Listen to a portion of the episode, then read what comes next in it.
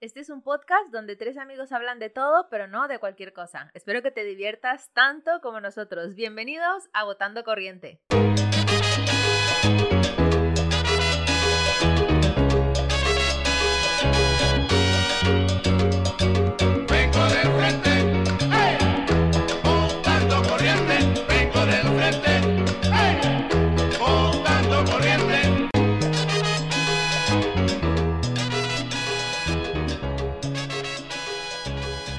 Hola amigos, bienvenidos a Botando Corriente, el podcast favorito de la fruta tropical que está cansada de su padre. ¿Cuál es esa? Papá, ya. Dilo, dilo en argentino para que suene más bonito. Papaya. Papá, ya. Papaya. No sé si Ya, güey. lo, lo- No, lo has güey, no. entendido, ¿no vale? ¿Lo entendiste? No, sí, sí. Ah, bueno. Este está bueno. La primera vez que me lo dijiste me reí. Sí, yo también, nada más que lo pillé y fue muy divertido. Yo quiero, yo quiero, em, la gente si sabe de Yo estos quiero chistes, saludar primero. de Ah, estos chistes cortos que nos manden por, por, por la Por cuenta de. Instagram, por arroba Botando Corriente Podcast. yes. Y bueno, vamos a decir las redes sociales nuestras para... Para empezar bien, con, con buen pie. Para Sí, que sí. si no nos sigues, nos sigas, por favor. Entonces, Valentina, tu Instagram. es arroba Valen Cortés. El mío es arroba chica radio. Y el mío es arroba Juan Matovara con V. Y, y la red social de este podcast es arroba votando corriente podcast para que nos podáis seguir y, pod- y puedan eh, aportar allí los chistes o algún tema de... No- de Nos gustaría que además de seguirnos por las redes sociales podáis escuchar y compartir el podcast a todos los amigos que vosotros consideréis que les va a gustar, que les gusta el chismecito iba a decir, no, pero que les gusta así escuchar Bueno, ahora hablaremos el de podcast eso. para el podcast para entretenerse. Yes. Si A escuchar ver. a tres locos aquí hablando... De Sígueme, todo, pero no de cualquier cosa. Efectivamente, sí, sígueme y señor. te sigo. Ah, Eso, Ese síganos no y lo funciona. segui- No, no, mentiras. eso ya no se lleva. Eso ya no se lleva. Bueno, Valentina. y queríamos agradecer en, en este sexto episodio, ¿no? Es Sí, el es el número sexto. 6. Queremos agradecer a toda la gente que nos está escuchando. Eh, está teniendo buena, buen Buena acogida, recibimiento, sí. ¿no? Sí, por lo Me menos entre la familia y los amigos cercanos. Bueno, tío, Yo pero tengo que decir que los tan cercanos no me han escuchado todavía. que ni lo harán, así que Ni puedes lo harán, exacto. Di lo que quieras de ellos. No son mi público, yo tengo que dejar todo claro. Ellos yo creo que no son el público. ya, pero los amigos, estos sí son más malos amigos. En vez de apoyar, ¿no? Exactamente. Pero bueno, no pasa nada, igual se, igual se les quiere. No, yo sí he recibido mu- mucha, mucho feedback. Feedback, como le dije. Feedback, Es que feedback. ya hasta ahora ya la lengua Pero a ver, no me- cuenta, porque a mí la verdad es que poco feedback. feed- Uy, yo también. Sí, ya es, es muy poco tarde. feedback, poco feedback me llega, pero ¿a ti qué te han dicho? Pues, Te a iba a decir que te han dicho por la calle, como si fueran que Ojo, nos, ay, ¿te nos cogen en la calle a No, preguntar. pero, pero por ahí, por algún lugar, sí me cogen de, De imprevisto. tranquis. Pues me han dicho que les gusta mucho, que, que es, o sea, que es gracioso porque como que es un poco de chisme, así tal cual. Salseo, vaya, el salseo. Exactamente. Pero chisme nuestro, porque no hablamos de nadie. No, pero yo creo que es como más anecdótico, ¿no? O sea, no es Exacto, chisme como tal, sino que son nuestras experiencias. Y luego que también es muy bueno porque tiene un toque humorístico Sí, aquí le, Vero Y- le mete chiste al tema. y constructivo. y constructivo. Yo soy el Chris de esta mesa. Sí, al final, al final sí. Intentamos dejar un mensaje de... Un mensaje constructivo, ¿no? Mensaje de paz, de amor. Dentro de todo, dentro de todo este tema. Haz Pero el amor, no la... cuando te cases, claro, efectivamente. en esta mesa eso solo lo puede hacer Juanma. Exacto. De momento, de momento. Pero vamos a decir nombres, porque a mí también me ha escrito alguna que otra persona, me ha dicho, oye, me ha gustado este episodio, tal. Y no sé, decimos la verdad es que tú eres. Sí. No, no, no. La Sí, verdad nombres. sí, Ah, bueno, venga, de, ver. Mira, yo aquí en primer ¿quién? lugar le voy a, le voy a dar un... Un, Un shout out. un shout out a mi cuñadito del alma, Nacho. Porque Nacho, siempre dice- amigo de la casa también Sí, tenemos que Siempre decir. dice, tú hablas de todo el mundo, de tu mamá, de tu hermana, de tu novio y nunca hablas de mí. Entonces, bueno, aquí le doy ahí un, un aplauso a mi cuñado. Nacho, para ¿quién que te emociones, que te salgan las flores bonitas hoy.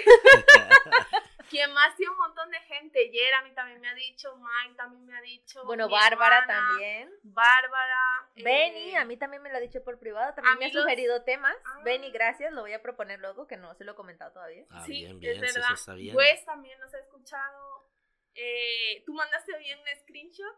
Ah, sí, bueno, yo quiero Y me darle un saludo a, también. A Karina, a- ah, a, Karina, que es fiel, fiel oyente de, de, De lo, este de lo que hacemos, porque nos siguen los diferentes Es proyectos cierto, que tenemos y, y en este también está apoyando, así que Karina. Karina y su familia, un abrazo.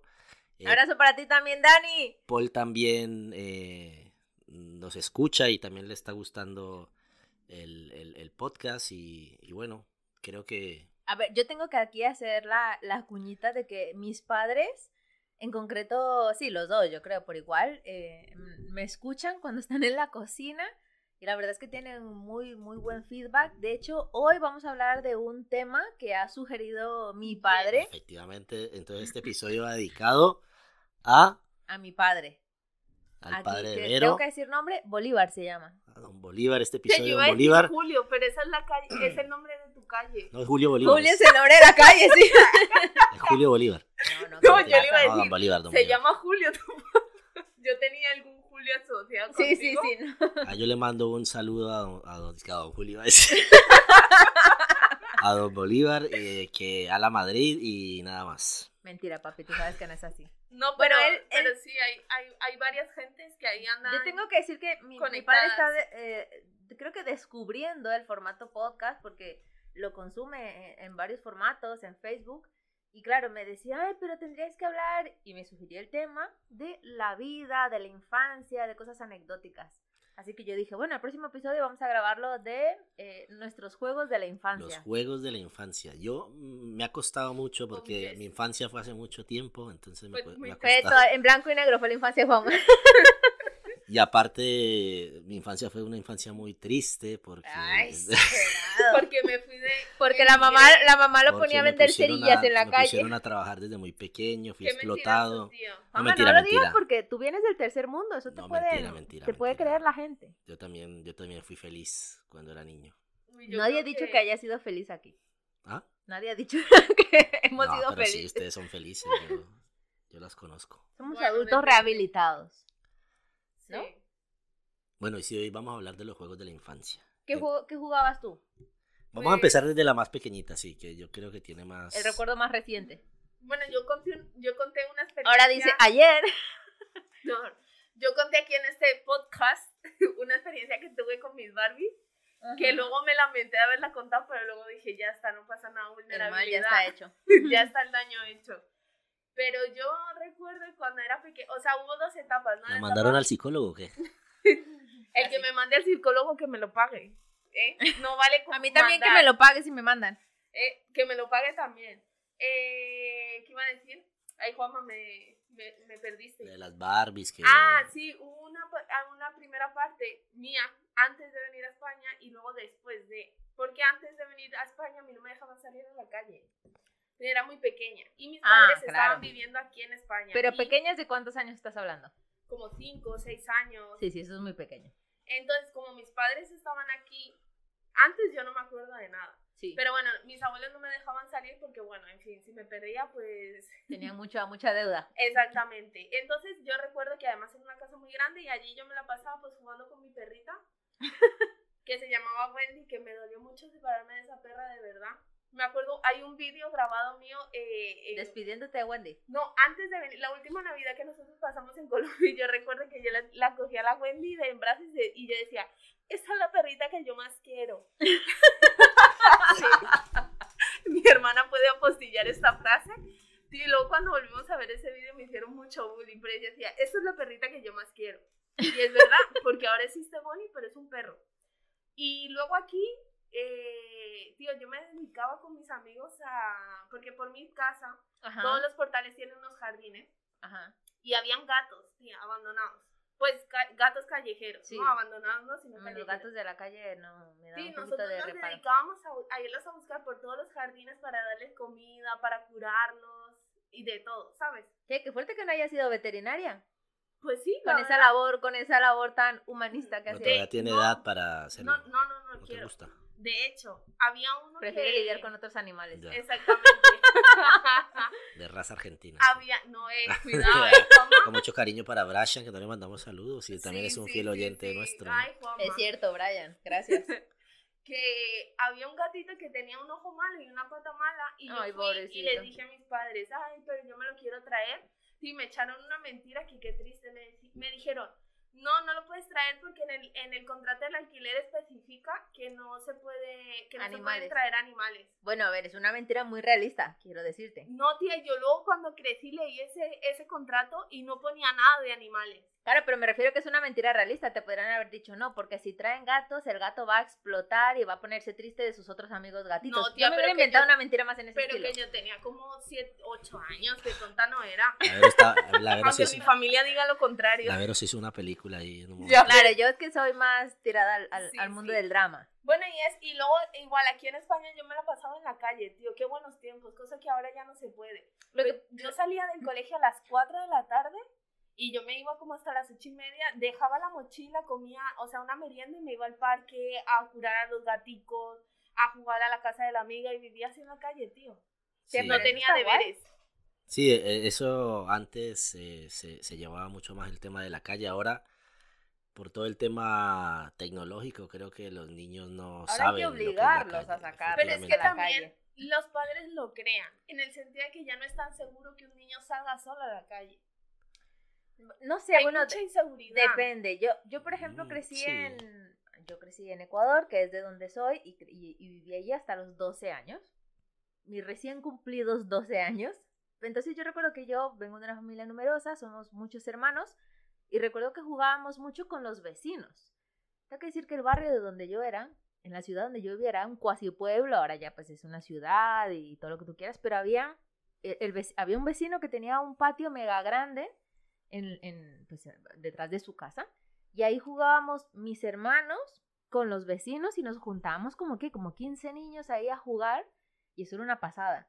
Pero sí es cierto que yo fui de adulta al barrio donde me crié y digo, no soltaría aquí a mi sobrino, pero ni harta de vino en este barrio. Yo no sé cómo no me robaron, cómo me dejaban ahí, cómo, bueno, no, no me caí por un barranco y me morí. Pero era como tan normal para mí y era muy divertido porque nos montábamos unos juegos multitudinarios. O sea, con técnica y todo, ¿eh? ¿Quieres, quieres que os cuente uno? Claro, Venga, de dale, paso estamos dale. aquí. A ver, éramos muy deportistas, tengo que decirlo. Entonces Eran. jugábamos, éramos, sí, literal. Eso quedó en el pasado. Había un juego que se parecía al béisbol, pero tenía, a ver, jugamos las dos modalidades, el juego béisbol, pero, eh, pero modalidad tercermundista, es decir, no teníamos bate, teníamos un palo y con una pelota y jugamos pues al béisbol, ¿no? Tirabas el equipo contrario, corrías por las bases y ganabas. Pero había otra variante que era como modalidad béisbol, pero le añadías unas tapitas, como unas chapas.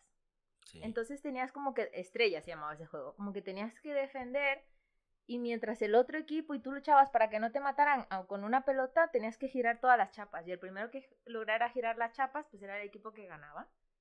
Bueno, en fin, o sea, que tenía técnica el asunto. Yo, me- o sea, corrí mucho en mi infancia porque eran ejercicios así de, de campo. Y has perdido, has perdido ese, ese, Sí, esa virtud de ya perdí toda esa facultad. Ya eso es del pasado.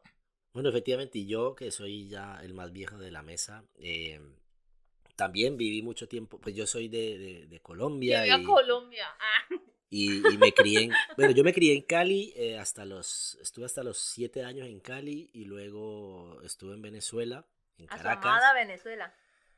¿En qué barrio Pero vivías en cuando, Caracas? es que no me acuerdo del barrio, la verdad. ya se los Vivían en. Naranjal seguro. no, no. esto es para ti. Eso no me suena, eso no me suena de nada, no me suena No para sé, nada. yo qué sé. Un barrio pobre por ahí. Pero mm, luego me acuerdo que cuando yo volvía de vacaciones en- a mitad de año y en diciembre que íbamos de vacaciones a Cali, pues me juntaba con los amigos de la cuadra donde mi abuela, que eran Ujú. los amigos de, de- de toda la vida en ese tiempo. ¿De qué barrio de Cali era tu abuela? De Nueva Tequendama. De Kendama, eso me suena a Dragon Ball Creo Z que lo eso. conozco. Por eso está por ahí por está cerca el, el Pascual Guerrero, está cerca está cerca Uy, sí, Cosmocentro sí, y sí, todo mi eso por papá ahí. vive por allí. Hola, papá. Hola, papá. Hola, papá Y entonces Valentina. era eran Mi mu- padre, mucho ¿sabes tiempo. cómo se llamaba mi padre? Rómulo. Juan Carlos. Hola, Juan Carlos. Oye, tío, tienes que... Pero no Juan Carlos tu papá, el el otro. espíritu, eh. No, eso es la Juan Carlos. espíritu es para reírse. Don Juan Carlos, con Sí, mucho, o sea, con ¿quiere mucho amor desde Madrid. Tío, ¿Sabes Lo qué? borramos. No, no, No. tienes que ponerte un pi. ¿Por Eso en qué? Argentina es fuerte, tío. Sí, pero bueno. Claro, pero es que el sabemos- chiste, el Y el chiste, chiste es es de ahí. argentino. El chiste es Claro. argentino. Entonces no pasa nada. Aquí no nos censuramos nada, aquí votamos corriente y vamos de Esto es frente. para reírse, ya está. Juanjo, Entonces- ya, ya perdiste la participación en este entonces, episodio. ¿Por qué es? No, no, no, nada, cuenta, Ahora va a cuenta. venir sigue. aquí de, de Santa ¿Qué ahora. pasaba ¿ah? en ese barrio? ¿Qué San pasaba? Valentina le dicen ahora. Santa, Santa, no San. Y bueno, eh, a ver, mi infancia fue mucho tiempo en la calle. Yo me acuerdo que llegaban los amigos del barrio y gritaban Juanma y pues uno salía y así íbamos a buscar al resto y nos íbamos para la calle y jugábamos, yo qué sé, jugábamos al rin rin corre corre que era ir por ahí por la calle y tocar timbres de casa y salir sí. corriendo. Eh, En mi barrio no había timbres. Brutal, güey. luego también jugábamos, cerrábamos la, la cuadra para jugar fútbol, banquitas, con un par de piedras en las canchitas, jugábamos fútbol, jugábamos lleva. Había un juego que se llamaba Jamie, que hasta ahora no sé por qué se llamaba Jamie, que era como ¿En de, montar como unas piedras encima, una encima de la otra y tirar una, una pelota de goma. Y cuando se caía la- el que tirara las piedras tenía que coger luego la pelota para darle, pa- pa- como para quemar a los otros. Se llamaba Jamie, ¿por qué? Pues lo habrá Sí, yo inventado creo que Jamie. ese nombre de Jamie es colombiano. Sí, Jamie. Pero tiene que ser una, o sea, Re la colombiano. transformación de que el nombre en inglés Jamie Sánchez. que se llamaba la, Jamie. la Como la reina del flow, Jamie Montoya. Algo así era. Sí, eso es colombiano, ese nombre es de Colombia. Y fue mucho tiempo, el- yo me acuerdo que la infancia mía fue mucho tiempo en, en- en la calle. Yo me acuerdo que eh, en tiempos de vacaciones salíamos y luego escuchabas a tu abuela gritarte por la ventana para que fueras a, a- a- a cenar. Y, pero fue mucho, mucho tiempo, mucho tiempo en la calle. También salíamos a montar bicicleta entre los amigos por la calle y nos tirábamos toda una tarde montando bicicleta y, y la Qué verdad que bueno. eran tiempos muy, muy, muy bonitos porque fue tiempo A que se ver. compartió en la calle, aunque la, la, o sea, el tema de la, de la seguridad en Colombia nunca ha sido como lo mejor. Lo que, lo que pasa es Ahora que hay mismo es barrios diferente. y la gente Claro, en los barrios barrio se cuida. barrio, exactamente. Y, y, o sea, yo recuerdo que mi vecina, o sea, yo no sé por qué tengo una sensación de que yo en mi barrio estaba segura, porque yo recuerdo que la vecina o lo que sea iban a dar, o te llevaban, o te acompañaban, o de repente la vecina decía, no, está con nosotros, y ya eso era como que la niña estaba cuidada, y te dejaban un ratito más, y tú podías seguir jugando, pero, pero yo tengo que decir que, ahora que estaba Juanma mencionando los juegos del corre-corre y todo eso, yo recuerdo que, no sé si mis hermanos se van a acordar de esto, pero cuando yo era niña teníamos una persona que nos cuidaba, porque pues nosotros éramos muchos, mis padres trabajaban, y había una chica que nos metía unos cuentos de miedo. Entonces nos decía que había un juego en Ecuador que se llamaba Las Escondidas, que es que tú te cuentas hasta 10, te escondes y luego te buscan. La condición terrorífica venía cuando te decían que si jugabas a las escondidas de noche, Ah, sí. te encontraba luego el diablo. Sí, sí, Entonces sí. tú decías, ya se fue la luz, yo no quiero jugar. o sea, se fue el sol, no quiero jugar porque me va a encontrar el diablo. Entonces tú vivías con ese pánico. Sí, sí, eso Yo quiero saber si alguna vez alguien se encontró al diablo de verdad. Eh, ¿O por qué empezó Aquí este bulo? en, en esta mesa. Sí, o que conocemos nosotros. No, no, al no. niño que yo me encontré al diablo y por eso dejé de no, jugar eso esa vaina. eso o algo. es leyendas urbanas Sí, que total. también, yo también me acuerdo que también se escuchaba eso Ah, ahí en Colombia de en que, Ecuador. De que si jugaba uno escondite por la noche, pues te podía salir el, efectivamente, te encontraba el Sí. diablo o algo así. Y bueno. Uno ya no quería esconderse bien de noche. no, Yo no, me no, acuerdo no. que eh, cuando, bueno, he de decir que, bueno, a lo mejor es un sentimiento de los tres, pero, jolín, hemos jugado mucho de pequeños, ¿eh? Qué guay. O sea, Sí. porque yo ahora pensando me acuerdo de un montón de cosas. Y recuerdo que una vez en el patio del colegio, unas chicas se pusieron a jugar a la Ouija. Que eso no es la Ouija, obviamente, es una tontería. Pero se pusieron ahí a hacer Pero como que no es la Ouija, porque no tenía la tabla de verdad, las fichas de verdad, o como, porque no, decías tú porque que no era es la como Ouija. una tontería, ¿sabes? O sea, ellas se Como el Charlie Charlie, como el Charlie Charlie que surgió Claro, después. pero en ese tiempo no existía eso. Claro, pero claro. ellas se lo jugaban a la Ouija, pero que eso no era la Ouija. Luego también me acuerdo, es que mi hermana ha sido terrible Pero- toda la vida. Pero ¿eh? jugando a la Ouija, ¿les dijo algo a alguien? No, tía, que eran las 11 de la mañana en el recreo. Pero no les dio tiempo a contactar con un espíritu. No, eh, con Juan Carlos. Espíritu. nadie más con ese espíritu, nadie más. ¿Qué otra cosa? Tu hermana iba a ser. Mi herma- no, es que mi hermano ha sido terrible desde el día que nació. ¿Cómo se llama tu hermana, por favor? No, mi hermano. Ah, tu hermano. ¿cómo Mi se llama? hermano Ah, Luis, él se llama Luis. ¿Qué hacía? ¿Qué hacía? Mi hermano toda la vida ha sido terrible, tío. Mira, yo me acuerdo que, eh, no es lo que voy a contar, pero yo me acuerdo que cuando yo era un bebé, él supuestamente le decía a mi madre Se le cayó y por que, eso está así. no, no, no, por eso me quedé así. No, no, él le decía a mamá que, pues, que le dejara estar conmigo, que él me cuidaba. Ujú. Entonces había una mesa que nos había comprado una tía de mi mamá. Y el tío se subía a la mesa de plástico a tocar la guitarra. Ajá. Entonces él tocando la guitarra, saltando, bailando en su, en su mundo, claro, cogió y rompió la mesa, tía. Pero él toda la vida ha sido desatónica. Entonces yo me acuerdo que nuestra casa estaba enfrente del colegio. Ajá. Nosotros lo que hacíamos es que eh, estábamos en casa y salían los- la gente, entonces nosotros los, les gritábamos y nos escondíamos. Ese, es- ese era como el primer nivel, ¿sabes? A primer nivel gritar a la gente y escondernos. El segundo nivel era el de él. Pues Ay, ya- yo ya he llegado a un nivel donde soy la señora que está afuera, la que grita. No, no, no. El segundo nivel es. Cogía huevos. Huevos, los niños. Mi hermano. Ah, Desde, desde casa. la casa. Para tirarle a la gente. Madre. Ya, pero tú vives en un piso muy alto, les podían haber hecho, les haber hecho mucho daño con un huevo. No sé, se lo tendría que preguntar, pero yo creo que alguna vez le cayó a alguien en la cabeza. No, no. y se yo escondió. pues obvio, tú tirabas y te escondías. Tu hermano es que vive No, no, mi hermano toda la vida ha sido terrible. A ver, es verdad que cuando te crías con hermanos chicos, que a mí también me pasó, porque yo tenía un tío que viajaba mucho y traía, yo luego lo pienso y digo, ¿por qué traes a la casa con un montón de niños un arco y unas flechas? Que supuestamente era rollo decorativo, en plan de la gente de la selva del oriente, no sé. Entonces yo recuerdo que mi hermano decía, vamos a jugar, yo lo voy a probar. Eh, mi hermano es mayor, entonces me ponía delante y me decía, yo tiro Ay, primero. y me echó un flechazo y no ese, pero no sé, no sé si era con las flechas de verdad, con un voleibol, esa vaina me cayó como por la cara, me hizo daño, yo le dije, no. Ay, me has hecho daño, una cosa así, pero le dije, bueno, ahora me toca a mí y decía, no, no, no, porque esto es muy peligroso. Y se saltaba mi turno. yo digo, los hermanos son, Se son unos Verito. aprovechados, pero porque era mi hermano mayor, Juanma, tú, como Sí, hermano puede mayor, ser. Bueno, yo también, no soy hermano. O sea, tú eres hermano, pero yo pequeño. soy el del medio, soy el, el del medio de dos chicas y me acuerdo que jugábamos también y hacíamos muchos, muchas travesuras en tus casa. hermanas? A ver, yo nada, yo siempre he sido muy tranquilo, muy calmado. Venga, por favor. En mi casa he sido muy calmado en mi ¿Y a los casa. vecinos qué les No hiciste entonces? nada. A los vecinos. yo la Dice verdad que no su me casa, acuerdo. tranquilos, pero yo a la verdad no, vecinos. no me acuerdo haber hecho ninguna trastada así Ay, fea o algo. tío. Lo único sí es que llegaba, o sea, yo me iba a jugar, eh, yo qué sé, salía a jugar fútbol o salía a montar bicicleta y llegaba vuelto, o sea, Vuelto nada. como si me revolcaran el lodo, pues, yo no sé por qué.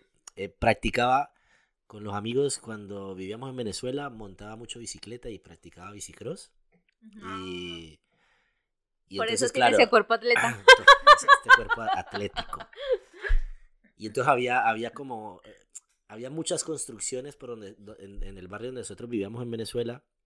Y entonces había muchas montañas de arena y tal. Y entonces entre todas esas montañas ha- hacíamos la- como la ruta de, de bici para saltar y subir y no sé qué. Ajá. Y claro, ahí pues uno aprendiendo a hacer todo eso, pues me caía cada rato. Yo llegaba raspado, lleno de Lo tierra es hasta que el pelo. Raro porque la rueda de la bici, la de atrás, te echa todo el Claro, te echa barro, todo te toda barro. la... Entonces yo me acuerdo de que siempre llegaba muy sucio a la casa y pues eso era los regaños de mi mamá, pero, pero hacer trastadas no. Mi hermana pequeña sí que era bastante... Más Esa trasto. gente- Esa Bastante gente pequeña es peligrosa. Sí, sí, yo no sé ya. Yo me acuerdo que una vez eh, Ay, mi se hermana fue, es pequeña que también montó una hora, lo cuento. la dejaron, ir, la dejaron ir al parque y cuando la vemos que venía con una mano en la cabeza, pues claro, se cayó del, del, del pasamano y se abrió la cabeza. Otra vez me acuerdo O sea, que... venía ya con la mano tapándose la herida. Una vez me acuerdo que yo llego y salgo con ella. Me dicen, lleva a su hermana al parque y yo voy a ir a montar bicicleta. Entonces yo la dejo allá en el parque y me voy a dar una vuelta en la bicicleta. Cuando yo vengo en la bicicleta, hay un montón de gente, hay un, re- un, un revuelo en el parque. Y me dicen, tu hermana se ha caído y se la han llevado en una ambulancia. Yo, No. ¿cómo? Y claro, yo voy al- a, llamar a mi mamá, vivíamos como en un décimo piso. Y mamá, que Mónica se cayó y bueno, en fin. En fin, mi mamá bajó y se fue corriendo para el hospital. Y claro, mi hermana eh, se había dado un golpe, había quedado inconsciente y se la llevaron por allá Ay, al Dios tal. mío, Y me acuerdo una vez en Cali, cuando estaba viviendo en Cali, ya estaba, sí es estaba loca y sigue loquita. Cali. Pachanguero. Un saludo, Mónica. Y, y me acuerdo que una vez eh, ya estábamos mayores eh, y yo estaba, yo iba, yo me iba a trabajar un domingo a la pizzería, yo trabajaba en una pizzería y me iba a ir a trabajar. Cuando llaman al, al fijo de casa, en ese tiempo los Pero celulares. llamar al teléfono fijo a mí siempre me da mal rollo, ¿eh? Bueno, los, Eso es pero es que en ese tiempo los celulares, pero claro, es los, que en los móviles o los celulares no, no eran muy... No eran Habían, pero habituales, nosotros sí. de, de momento pues no teníamos en ese momento. Yo me acuerdo que llaman al fijo de casa y yo contesto y me dicen, eh, ¿esa es la casa de Mónica Tobar? Y yo sí. Uy, la dejé como muy, ¿no? y yo sí, ¿qué tal? No, es que está en el seguro social porque tuvo un accidente y colgaron. Y yo me quedo como... ¿Qué? ¿Y cuál seguro social, señor? Dígame la dirección. Y entonces yo me quedo como, uy, qué, qué raro. Y al rato vuelven a llamar y él el mismo, señor a decir, ya pues ya a contar toda la historia que va a tener un accidente en la ciclovía y que se había caído y en fin. Entonces yo cojo un taxi, me voy al, al- allá al- donde la tenía y cuando la veo, uy, Dios mío, o sea, ni- se O había sea, dado, se había dado un golpe en la cabeza. Que tenía un chichón que yo nunca le he visto un chichón de esos a nadie en la vida. Ay, no, qué mal rollo. Y entonces la montan, yo tenía, pues, eh, yo estaba trabajando y tenía asegurada a mi familia en el, en el seguro, en el seguro social y no sé qué. Y entonces la, estam- la, la vamos llevando en, en- en una ambulancia para algún sitio para que la atendieran. Y me acuerdo en ese momento que se, se puso mal ahí, o sea, esa ambulancia arrancó a toda porque no sé qué, les, imagino que se estaba, yo qué sé, se estaba complicando el golpe en la cabeza.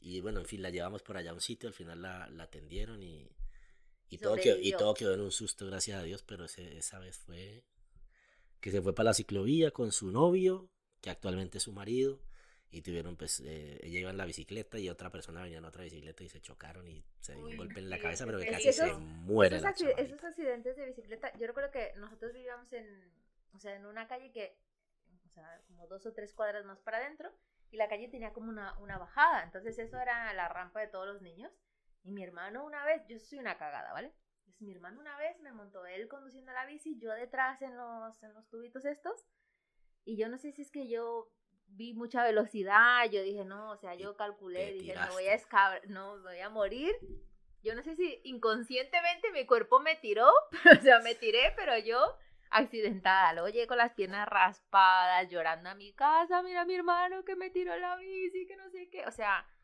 horrible, pero yo por eso no, no me gusta nada todos esos temas de montate en la bici. Mentira, te van a tirar.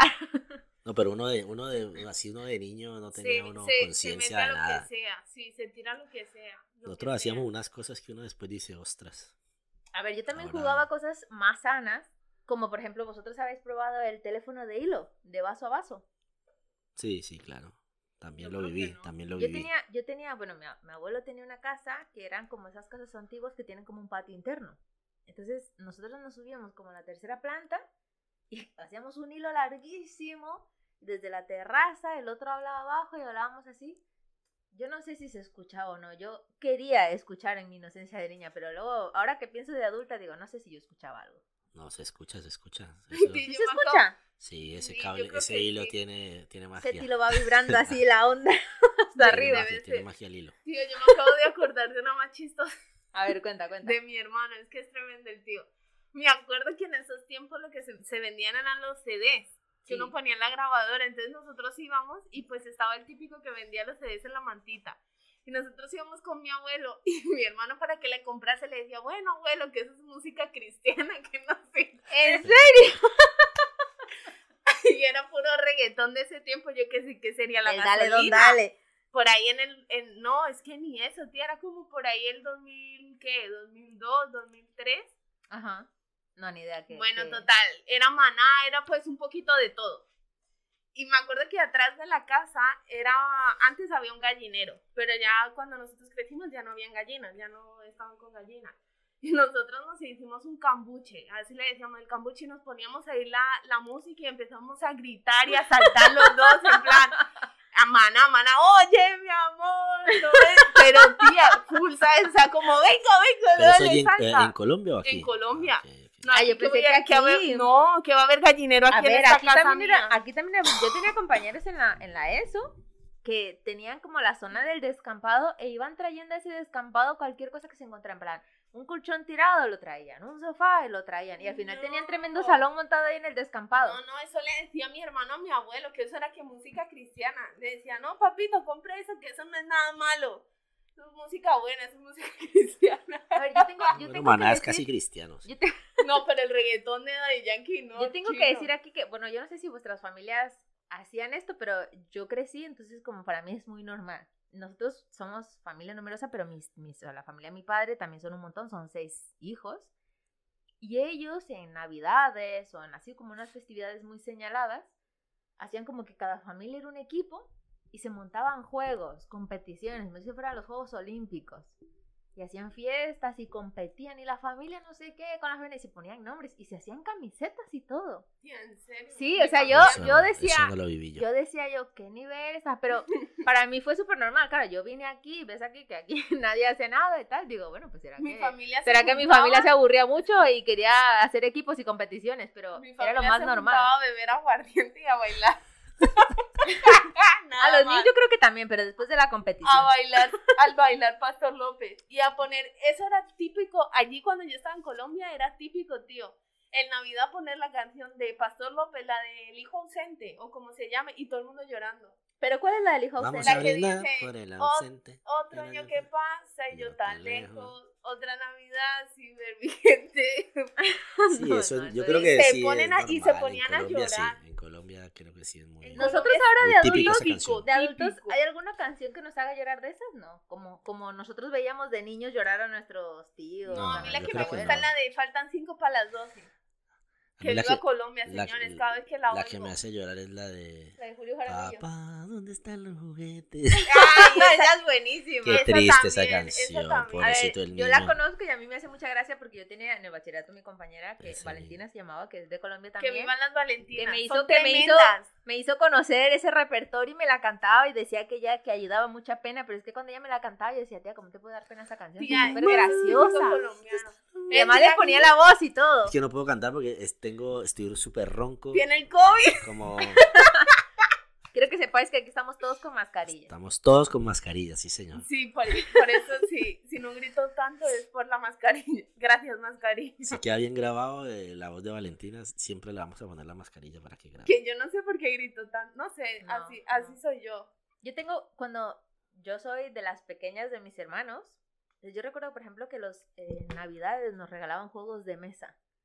Lo típico que te regalan un juego de mesa para que tú juegues con tus hermanos, porque somos cuatro y da de sobra para montarte un juego con cuatro personas. Y mis hermanos eran tan tremenduquis que no nos hacían jugar a mí y a mi hermana pequeña, sino que traían a los vecinos. No, ostras. Y jugaban con los vecinos en mi casa. Qué y yo mala decía, y yo decía, ¿y cuándo nos va a tocar? Y decía, no, no, es que vosotros no sabéis, no sabéis, nos decían. Yo el tema de los juegos de Mala mesa gente. lo vine a entender con Samuel porque que yo recuerde, el único juego de mesa que yo jugaba era el ping-pong. que ni es de mesa. Pero Como tal. en una mesa de ping-pong jugaba. Que Nosotros incluso, que incluso me la, acuerdo la que, mesa de estudiar que nosotros, la mesa del comedor de nuestra casa, cuando era pequeño, era nuestra mesa de ping-pong con mis, con mis hermanos. Jugábamos Claro, ping-pong ahí en la típico. mesa. Pero el- los juegos de mesa, o sea, nunca me han llamado la atención. Y con Samuel, si a Samuel le encantan los juegos de mesa. Samuel es mi hijo de 8 años. Y le encantan los juegos de mesa. Y, y bueno, y yo vine a vivir juegos de mesa desde que me casé con él. Y porque en su casa también les gustaba. Le gustaban los juegos de mesa. Y pues en las navidades jugábamos juegos de mesa en la casa de Eli. Y ahora con Samuel que pide juegos de mesa en Navidad, pues se le dan. Yo creo que mis tíos eran muy listos, porque en las navidades era, nosotros éramos cuatro y era como, un juego de mesa para los cuatro, y pasen los cuatro a coger el regalo, y era como, hijo, madres, no, no, no, o sea, me debéis tres regalos más, ¿qué es esto? Pero ellos los pero- enredaban con un jueguito de mesa. Pero jugábamos. Yo, y yo recuerdo que también nosotros allí teníamos, en Ecuador era como muy típico hacer, porque no era así tan, tan costoso, em, como, como mobiliario a medida. Entonces mi madre se mandó a hacer una mesa de una madera que es que, guayacano o algo así, no sé, como súper dura y dijo esta mesa para que estudien todos y nos puso ahí como era la mesa de estudiar, que se convirtió en la mesa de ping pong y en la mesa de los juegos de mesa con el vecino. Entonces era la mesa sagrada, eso aguantó de todo y esa, y esa vaina no, no se rompía, no se movía, estaba ahí, parece pegada al suelo, de lo pesada que era. Yo sí me acuerdo que, o sea, mis juegos de infancia, todos, todos fueron en, eran en la calle, prácticamente. Yo me acuerdo, Hasta que apareció el Atari eso te iba a decir, y luego el Nintendo y... pero que no lo tenías en tu casa, sino que ibas a jugar a sitios. ¿No? A las bueno, no, sí, me acuerdo que mi, mi papá, mi papá me regaló el Atari y me regaló el Nintendo cuando, cuando salieron. Pero ¿cuántos años tenías? Yo no me acuerdo, la verdad.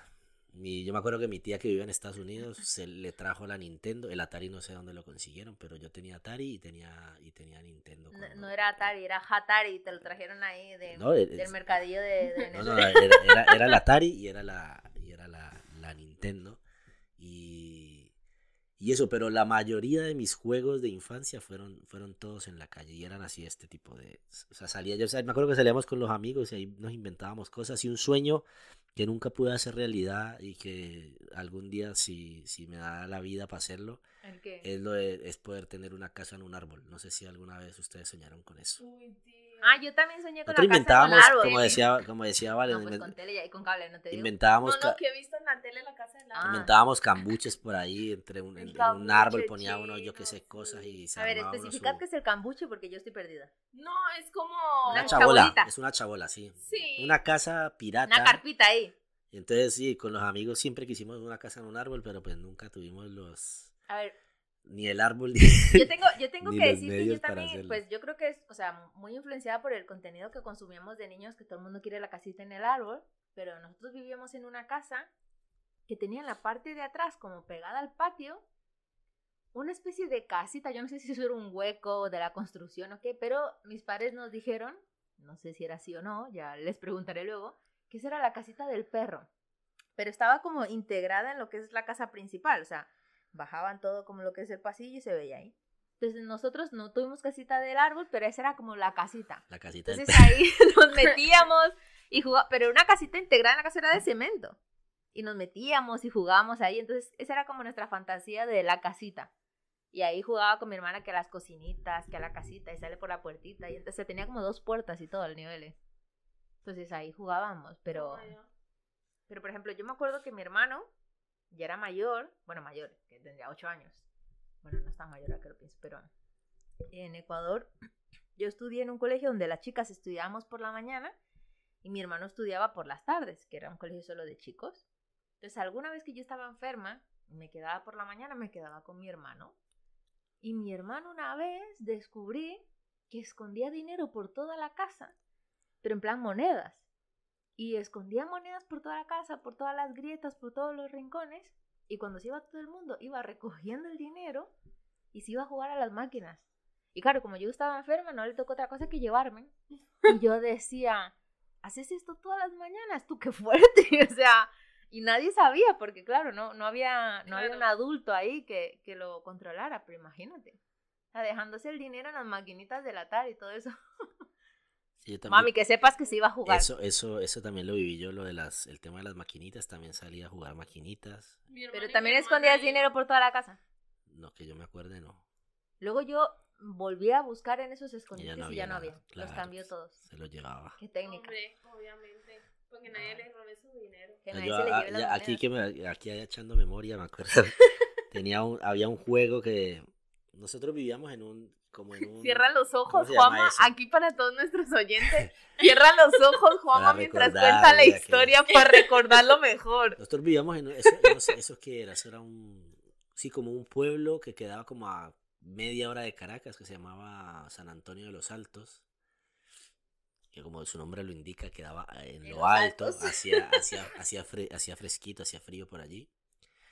Y entonces era así, sí, como un, como un tipo de urbanización como en lo alto de una montaña, entonces teníamos una parte que le llamábamos nosotros la bajadita, porque era, sí, era No como, suena muy, como un desfiladerito. muy seguro. Como un desfiladerito que no sé cuántos metros tendría, pero, pero, pero te la pasabas guay ahí, te la pasabas muy bien. Lo que hacíamos era que había un caminito donde cabían dos pies así en, en como en fila. Y nosotros lo que hacíamos era agacharnos allí y cogíamos agua de, de algún, de algún charco que hubiese por ahí y lo tirábamos por ahí por la bajadita y eso lo que hacía era que quedara el barro más resbaloso y así como Como con si un pie, un pie delante del otro nos íbamos por ahí así hasta que llegábamos abajo y claro, después de ese barrialero llegaba yo a la casa hecho un desastre y claro, ahí mi mamá me, me, Te peinaba, me daba mi, te peinaba. mis buenos Correazo. correcciones de por qué llega tan sucio. Pues claro, Juan Manuel estaba en la bajadita tirándose, echando agua, echando Yo recuerdo que barro. cuando era niña, yo no sé por qué cogí la mala costumbre de que, o sea, tú llegabas del cole, te quitabas el uniforme y te ponías de civil, ¿no? ¿Qué digo yo? De, de ropa andar por casa. Pero yo recuerdo que yo me ponía mi ropa andar por casa, salía a jugar con mis amigos y si me manchaba un poquito la camiseta, volvía a la casa y me cambiaba todo otra vez, en plan camiseta, pantalón, medio, todo. Ay, Y así, entonces hubo una temporada en que mi madre me decía, ¿por qué sucias tanta ropa? Pero te estás cambiando tres veces de ropa al día. Y yo decía, es que no me pega. O sea, yo decía, es que me manché la camisa y me tengo que cambiar el pantalón, me tengo que cambiar todo. Pero me acuerdo de eso de que yo no necesitaba, yo no necesitaba mi- el lodazal. Mi hermana es así, güey. Cuando ella vivía en Pero yo casa, era niña. Cuando ella vivía en casa, eso era lavadora por aquí, lavadora vaya y venga. Tío, y, y ahora que ya no está en casa el otro día, buscando yo un santo legging negro Llegó mío. más barato el recibo de la luz. Tío, no, buscando yo un santo No legging completaba mío, una lavadora. uno peludito para sacar al perro por las noches que chupo un frío. Y yo digo, no, pues que me robó este legging. Y resulta que mi mamá llevaba no sé cuántos mil días sin poner una lavadora oscura. y claro, ahí claro. estaba el legging. Qué belleza. Pero mi hermana sí gasta ropa, pobre Nacho, ¿cómo le llegará ese... ¿Cómo le llegará ese recibo de la luz? Ay, perdona que tengo COVID. No, mentiras. Tengo No. todo y tengo la, tos un po- la, la voz un poco mal. Entonces, por eso. Te- Tengo Van a escuchar un par de. Un par de tosidas. Jarreadas, durante jarreadas. el- jarre- Jarrea. ¿Se le dice así, jarreadas? No sé. Jarreadas. durante el episodio, pero bueno, vamos ahí mejorando. ¿Y qué más? Yo me acuerdo que también de Se asusten, pequeña hombre, que soy negativo. Que me hice un test antes de empezar el... ¿Te imaginas? ¿Qué nivel? Me hice un test antes de empezar el episodio. Llegará, llegará. Ojalá. No, yo me acuerdo que yo también jugaba mucho en mi casa y jugaba en plan como si fuera, como si estuviera en una clase, en plan que yo fuera la profe. Entonces yo me inventaba la lista completa de los alumnos. ¿Con nombre y apellido? Sí. ¿Qué nivel? No, no, es que yo toda la vida he sido muy imaginativa para inventarme, madre mía. Menos mal que no soy mentirosa, gracias a Dios, porque si fuera mentirosa, tío, me inventaría unas cacho historias que flipas. Pero bueno, total. Oye, perdona, yo me meto en las cachohistorias, no soy mentirosa, soy muy imaginativa. No, no, no, no, yo no miento. La verdad, me cuesta un montón, tío. Porque, bueno, Se llama integridad. Sí, soy muy, soy muy íntegra, la verdad. Soy muy, me cuesta mucho, pero bueno, ese no es el tema. Total, que yo me hacía la lista y el otro día viendo un, un, un libro de cuentos de Disney que me regaló mi madrina, yo veo y veo nombres. Entonces lo que yo hacía es que con boli, además bien bruta, porque no hay otro nombre, cualquiera escribía a lápiz, no, a boli, en cada página ponía los nombres de los niños que supuestamente tenían que leer esa página. Tío, yo, no, güey, yo me montaba mi movie, ¿sabes? O sea, pero de clase, de pasar Te lista, han dicho que vayas al psicólogo, ¿sí o qué? Sí, sí, sí. No, ¿y qué pasa? Es que uno, juego simbólico. Pero hablando de eso, hablando de eso de los niños y del psicólogo, ahora que dices, vosotros de niños teníais el amigo imaginario. Claro, yo toda la Sí. vida. Sí, porque yo siempre soñé, mi sueño frustrado de esta vida es tener una hermana melliza. Porque lo que pasa es que Valentina, o sea, perdón, Psicólogo. Eliana, tú como hermana no le sirves. No, ¿no? no, lo que pasa es que mi Valentina. hermana Eliana es nueve años mayor que yo. Entonces, Claro, no estamos disfruta. hablando que cuando yo tenía siete años, ella tenía. ¿Cuándo se.? ¿Tres? ¿Dieciséis? Dieciséis. No, sí. 16. Entonces, 16. claro, date cuenta que una niña de 7 años quiere jugar a las muñecas y su hermana de 16 años no le da la gana. Mi O sea- hermana de 16 años ya quiere besarse con los muñecos. Exactamente, entonces nosotras éramos como súper dispares. Y luego con mi hermano Luis, él es solo 3 años mayor que yo, pero claro, en ese tiempo él, él salía a jugar al A la parque, calle, al fútbol. el fútbol y demás, y todavía como que no éramos muy unidos, pero un poquito sí a veces. Entonces, claro, tío, yo estaba sola. Sí. Básicamente yo no tenía con quién jugar porque como bien os he dicho, en sus tiempos mis abuelos no me dejaban salir a la calle. ¿Y cómo se llamaba tu hermana gemela o melliza? Eh, no sé, no sé, pero te siempre inventabas quise. nombre y apellido si no le diste un Y no- nombre y a tu no hermana invisible. hermana. Y luego lo que pasa es que como yo, yo por ejemplo, soy como... Se llamaba Valentino porque era su gemelo. No, no, chica, chica, quería, chica. O siempre soñé tener una hermana pequeña y nunca la tuve. Luego llegaron mis sobrinos y demás, pero bueno, nada que ver. Pero siempre, siempre he tenido como ese trauma, güey. A ver aquí que la gente me diagnostique, porque yo siempre digo, A ver, Jolín. eh, valen psicólogos. ya. no, no, no. Pero luego digo, ahora de- ya de mayor, digo, jolín, es que si tuviera una hermana, me- eh, una hermana melliza, ella haría esto y yo haría la otra cosa. No, nada que ver. Yo, por ejemplo, tengo una hermana eh, menor con la que solo me llevo un año. Sí, un año básicamente porque los niños se gestan en nueve meses. Entonces me llevo un año de diferencia y sí que es verdad que recuerdo que yo me divertía muchísimo con ella porque la diferencia de edad cuando uno es niño es mínima. Y recuerdo que jugábamos a un montón de cosas donde incluso hasta entrenábamos y todo. O sea, recuerdo de ir en la calle, que decíamos de ir atándonos los cordones de los pies que quedan juntos Sí. y llegábamos a tal nivel de coordinación que hasta corríamos. Ostras. O sea, corríamos y en la calle y yo cierro los ojos y tú me llevas y la otra así, pero bueno, un nivel que luego cuando íbamos a algún campamento o alguna historia, nosotros era yo me quiero ver con mi hermana yo me-", y ganábamos todo. Claro, pero ya llevamos años entrenando la coordinación, el correr. Entonces, sí es verdad que yo tengo que admitir que tener una hermana con la que solo te llevas un año era mega divertido. eso, cuando seas eso niña. quería yo, eso quería yo en la vida. pero- Bueno, yo me llevo poco con mis hermanos, o sea, me llevo con la menor un año y el mayor a mí me lleva dos, pero el mayor a mí es que también se inventaba unos juegos. En mi, en mi casa, mm, en el salón, en el salón, en el piso de abajo, los sillones del- estaban en el piso de arriba, con la tele, como debe ser. Entonces abajo se nos quedaba un montón de espacio libre y cuando uno es niño, pues todo le parece gigante. Y recuerdo que había como una especie como de barril, un, un- un tanque así de agua, yo no sé cómo, pero estaba vacío. Y mi hermano además recuerdo que muy clínico nos decía, yo me voy a meter dentro y ustedes me van a dar vuelta. Ay, madre. Dios mío. Entonces yo decía, Oye, me parecía todo tan lógico y yo decía, claro que sí, métete y te damos vueltas. Y luego nos decía, nos toca a nosotros. Yo como si una caga decía, no, no, no, pero como veía que, que mi hermana pequeña, que Priscila sí se metía, decía, bueno, venga, me meto con Prisi. Y nos metíamos con Prisi y rodábamos y rodábamos Dios dentro de ese barril en el salón. o sea, nosotros hicimos de todo y sí probamos de todo, porque mi hermano me presentaba todo con una tranquilidad que yo decía, tiene lógica, me voy a meter, me voy a jugar. Dios mío. Y así, Dios, en Colombia había, ¿cómo se llama esta gente que la murga o una cosa así? Que era como gente que iba pasando por la calle, que había un diablito, un, ¿cómo se llama eso? una procesión. No sé, ¿La cómo- de diciembre? no, no sé de qué es. Bueno, sí, yo Bueno, creo que sí. No sé cómo se llama, la Ajá. verdad, le tengo que preguntar a mi hermana. Pero había una que era la culona. Eso era en diciembre, era en diciembre, los diablitos en diciembre. sí. Una, era no, pero era como un montón de gente que Sí. pasaba, tío, y un día yo me dejé de mis hermanos meterme un montón de toallas en el culete. y, y entonces eh, yo era la culona, pues de, yo creo que eso se llama la murga o algo así, bueno, yo no sé. Pero me, me, me hicieron esas cosas, tío. Yo me acuerdo que la- el portón de la casa era de O sea, tú madera. te disfrazaste de la culona. De la culona y me metieron un montón de, de, de toallas en, en, en las nalguitas, tío. Qué degenerados. Es que ese es el problema de ser la También, Eso te pequeña. a decir, es que tú eras la pequeña. Hacían conmigo lo que querían. Y el portón de la casa era de madera. Y abajo había un huequito circular pequeñito. Y yo me acuerdo que nosotros nos asomábamos por ahí para ver pasar a, a esa gente. Claro. Y una vez un diablito nos metió la mano, tío. Casi Madre, nos qué mata. miedo. Qué miedo. Pero Además ¿cómo que el diablito diablo. metió la mano? ¿En qué consistía eso? Es que en diciembre. en- O sea, que te cogió. en No, plan, metió la mano en el, en el circulito, tía, donde nosotros le veíamos. Ah, ya. Ahí ya. nos, nos como es nos en, asustó. en diciembre, en diciembre, en diciembre, Por mirones. en diciembre en Colombia, o, eh, por lo menos en Cali, había gente que se disfrazaba de diablito, de calavera, de la culona, de no sé qué.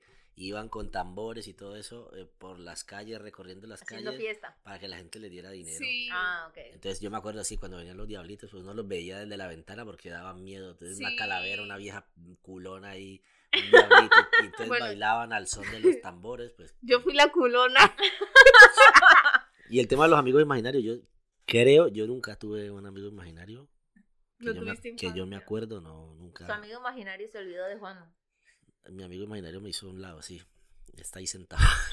Uy, chino. Se llama Juan Carlos. Se llama Pepe. ¿te Hola, imaginas? Juan Y sí, nunca, nunca tuve. Alguna vez también jugamos a este tema de que decías tú de. De la Ouija. No era la Ouija, pero me acuerdo que hubo una vez eh, la moda de que uno hablaba con espíritus, pero con dos monedas, que si Ese caía, lo que si caía dos ese lo caras jugué Pero era yo. así, dos monedas. si Ese lo caía jugué cara, yo. dos caras era así, si caía no sé qué era no, si caía una, en- Sí, una sí, una sí, la otra sí. era que no sé, No entonces O sea, uno estaba para, para vidente, pues, uno, de pregun- niño. uno preguntaba tonterías y bueno. Pero eso era, había un nombre. Uno le preguntaba a alguien con un nombre que Luego yo no me acuerdo. Charlie uno- Charlie aquí.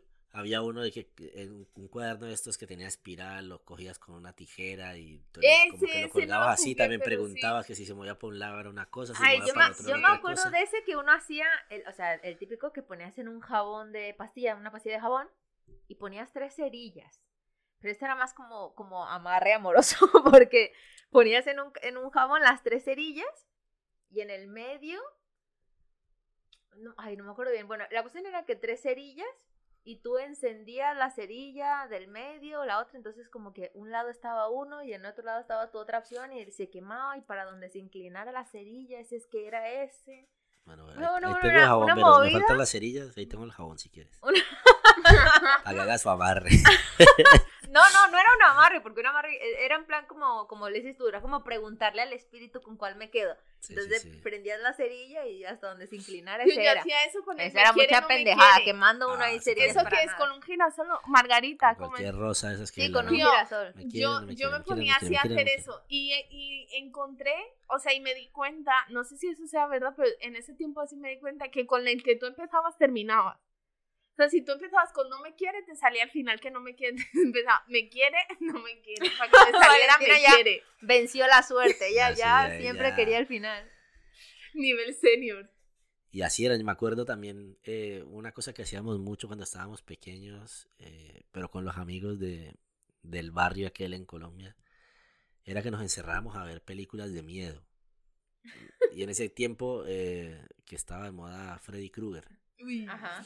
Entonces, nos- eh, un amigo casi siempre se quedaba, que se, casi siempre se quedaba solo, vivía con la mamá y con la hermana. Y bueno, la mamá salía mucho de fiesta y, y la hermana también andaba por ahí. Entonces se quedaba casi siempre solo en la casa, nos subíamos a ver películas de miedo. Y luego el lío para volver a la casa. Porque Claro, porque veíamos la, noche. su habitación Uy. estaba en el segundo piso, la casa sola el tío no bajaba de su habitación, se quedaba encerrado en su casa. Bueno, ustedes váyanse y claro, nos tocaba Bajar. bajar esas escaleras solo de y aquí. después salir corriendo de ahí para la casa sin saber que te fuera a salir por ahí Freddy a cortarte los pies. No, tío. Qué miedo. Tío, la lógica es que Freddy solo va a coger a la gente que está durmiendo. Ya bueno, uno no sabía que sí estaba no No, es que uno le da miedo. A mí no me gustan las pelis de miedo. por A mí ejemplo. tampoco. Yo no soy capaz de ver ninguna. Vi solo una, solo una ¿Cuál? en toda mi vida, no sé cuál era. Solo sé que eh, si tú- en, el, en, el ba- en el espejo del baño, si tú mirabas así, fuera de tu silueta te aparecía un- el espíritu. El, Juan Carlos, el espíritu. el Tío, Carlos. una, y eso que esa no era como de miedo, o sea, está como la de miedo de terror y luego está como una que es Es como de, de suspense, como ahí, como que te mantiene en vilo. Y esa no era ni siquiera de miedo, era como medio suspense, pero tío, yo me cagué y fue la única que yo vi en toda mi vida y yo no voy a volver a ver ninguna peli de miedo. A ver, yo tengo que, yo tengo que contar que cuando yo era niña, em, mi hermano, o sea, había en la, lo- los trailers que pasaban por la, la, la publicidad que pasaban por la tele, y recuerdo que en aquella época cuando yo era niña estaba la de Chucky. Que luego yo ahora veo esa publicidad y digo, bueno, ¿cómo me puede dar miedo? Pero en fin, No, yo era Chucky niña. da asco. Y entonces estaba el Chucky y yo le decía a mi hermano, no quiero ver, cuando se acabe me avisas. Y el hijo de madre me decía, ya se acabó. Y yo me quitaba y todavía Esa- estaba ahí es la, la cosa horrible. Y yo, los ¿por qué? hermanos, sí. Oye, y yo he de, esa cosa, decir, yo vivía cagada. he de decir que yo soy tan cagada, tan cagada, tan cagada, que eso suena chiste, pero es verdad que nosotros empezamos, eh, con Brian empezamos a, a ver todas las pelis de Marvel. Ujú. hace poco, o sea, este año pasado, el 2021. Y la primera vez que salió Hulk, ¿Qué pasó? me daba un miedo Hulk, tía.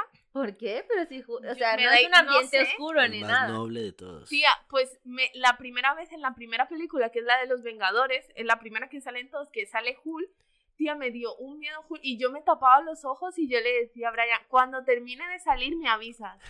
De hecho, esa noche, Pero, no, no, sí, sí, sí, sí, trauma, trauma número 30 de, de Valentina en Botando Corriente. De hecho, esa noche voy a contar el sueño que yo tuve debido a. Madre A ver. Y es que psicólogo. yo tenía, Cuenta, cuenta. Yo tenía una serpiente en la boca, tío, aquí en la encía. Es que no Sí, lo puedo sí, enseñar sí. porque tengo la mascarilla puesta. Pero en la encía tenía como todo, como una serpiente ahí que, que, me, que me rodeaba toda la parte de, De la sonrisa. de la sonrisa de la parte de la encía, ahí metida la serpiente. No, no, no, no, un, Pero, ¿y trauma. eso qué tiene que ver con Hulk? ¿Por qué era verde? que Porque era porque era verde. verde. Ah. Me imagino que porque era verde, sí. porque era verde, pues me daba miedo, Jul. Ya luego cuando lo conocí vi que era un- una ricura, ya se me pasó, pero la primera vez que vi a Jul me dio miedo. O sea que soy súper cagada, tío. Entonces, ¿qué? Vamos Bueno, cerrando y ya. los, y los juegos de la infancia, pues nosotros los que estamos aquí en esta mesa pudimos eh, y, som- y Somos fuimos, juguetones. fu- fuimos, fuimos privilegiados de, de, de poder De jugar vivir en el patio. esos Sí, juegos sí, en sí. la calle Sí. que ahora mismo pues eh, ha cambiado la, la, La la dinámica. vida, ha Sí, cambiado la sociedad y ahora mismo eh, para que un- los niños nuestros jueguen en la calle toca casi que obligarlos, por lo menos al mío, al mío no le gusta salir nada a- a la calle, prefiere estar eh, jugando con su móvil y sus Son historias. otra generación Es también. una generación nueva y gracias a Dios nosotros pudimos disfrutar de juegos Sí, you, en la calle y, y de vivir esa, esa época, ¿no? Sí, son, son generaciones diferentes, eh, son épocas diferentes y, Son traumas diferentes y también son los que traumas en la diferentes, calle. efectivamente. Yo también me caí muchas veces, me hice mucho daño muchas veces, pero Yo también. Tenía, no pánico, caído. tenía pánico de llegar raspada a mi casa, por ejemplo. eso te hace duro en la vida. Así Yo no me he caído. Puro, todo trauma. todo Yo trauma. recomiendo Puro- ahora a las, puro a trauma las personas. de- Todo trauma psicológico. Yo recomiendo a, la- a las personas adultas que, mm, que, o sea, si no han experimentado, no han tenido juegos y demás, yo creo que nunca es tarde. Podrían jugar, junta- em, como juntarse con un grupo de amigos y, y echarse unos jueguitos, ¿no? Sí. Ahora mismo los juegos de mesa Yo amo los juegos de mesa, me lo paso pipísima jugando juegos Yo de tengo mesa. amor-odio. a mí casi no me gustan, pero pues a veces toca jugar porque los Sí. amigos juegan. O sea, yo a mí no me gusta mucho, pero ya cuando me ponen a jugar, lo juego. Por ejemplo, Ay, la otra vez que A vinimos. mí me encanta, yo soy súper no, competitiva. con el eso. otro, el otro día que vinimos, el Samuelito empezábamos a jugar al virus y yo por dentro de mí, ay, qué pereza, pero luego me gustó tanto que me di, o sea, me lo pasé bien y siempre me pasa lo mismo. Sí, a mí también me encanta, me encanta. Yo creo que los juegos de mesa y los juegos en grupo, yo, por haber tenido el privilegio de haber nacido en una familia numerosa, son los que más me tripeo. Ya juegos ves. de mesa con un minito da- dan unos resultados interesantes. Yo, yo para seguir en la sintonía de lo que nos dicen nuestros oyentes, vamos a dejar un, un consejito, el consejito del episodio, El y es del que día. Consejito del día. juegues con juegos y no con personas. Pero qué profundidad de... toma, toma, toma. Ya ni nada más que añadir a ese consejo. Ya no hay más que Ese es añadir. el mejor consejo que has podido dar en todos los episodios. En todos los episodios que llevamos. Amén. Así que bueno, nos despedimos. Sí, bueno, hasta aquí llegaron los juegos de la infancia. Un saludo allá a Don. Bolívar, que fue el que eh, inspiró Gracias, este todo papi. episodio. Gracias y pues nos escuchamos la siguiente semana en Votando Corriente. Hasta luego. Chao. Adiós, mi gente. No sabes dónde Dale darle. ahí, dale ahí. Otra vez. Ay.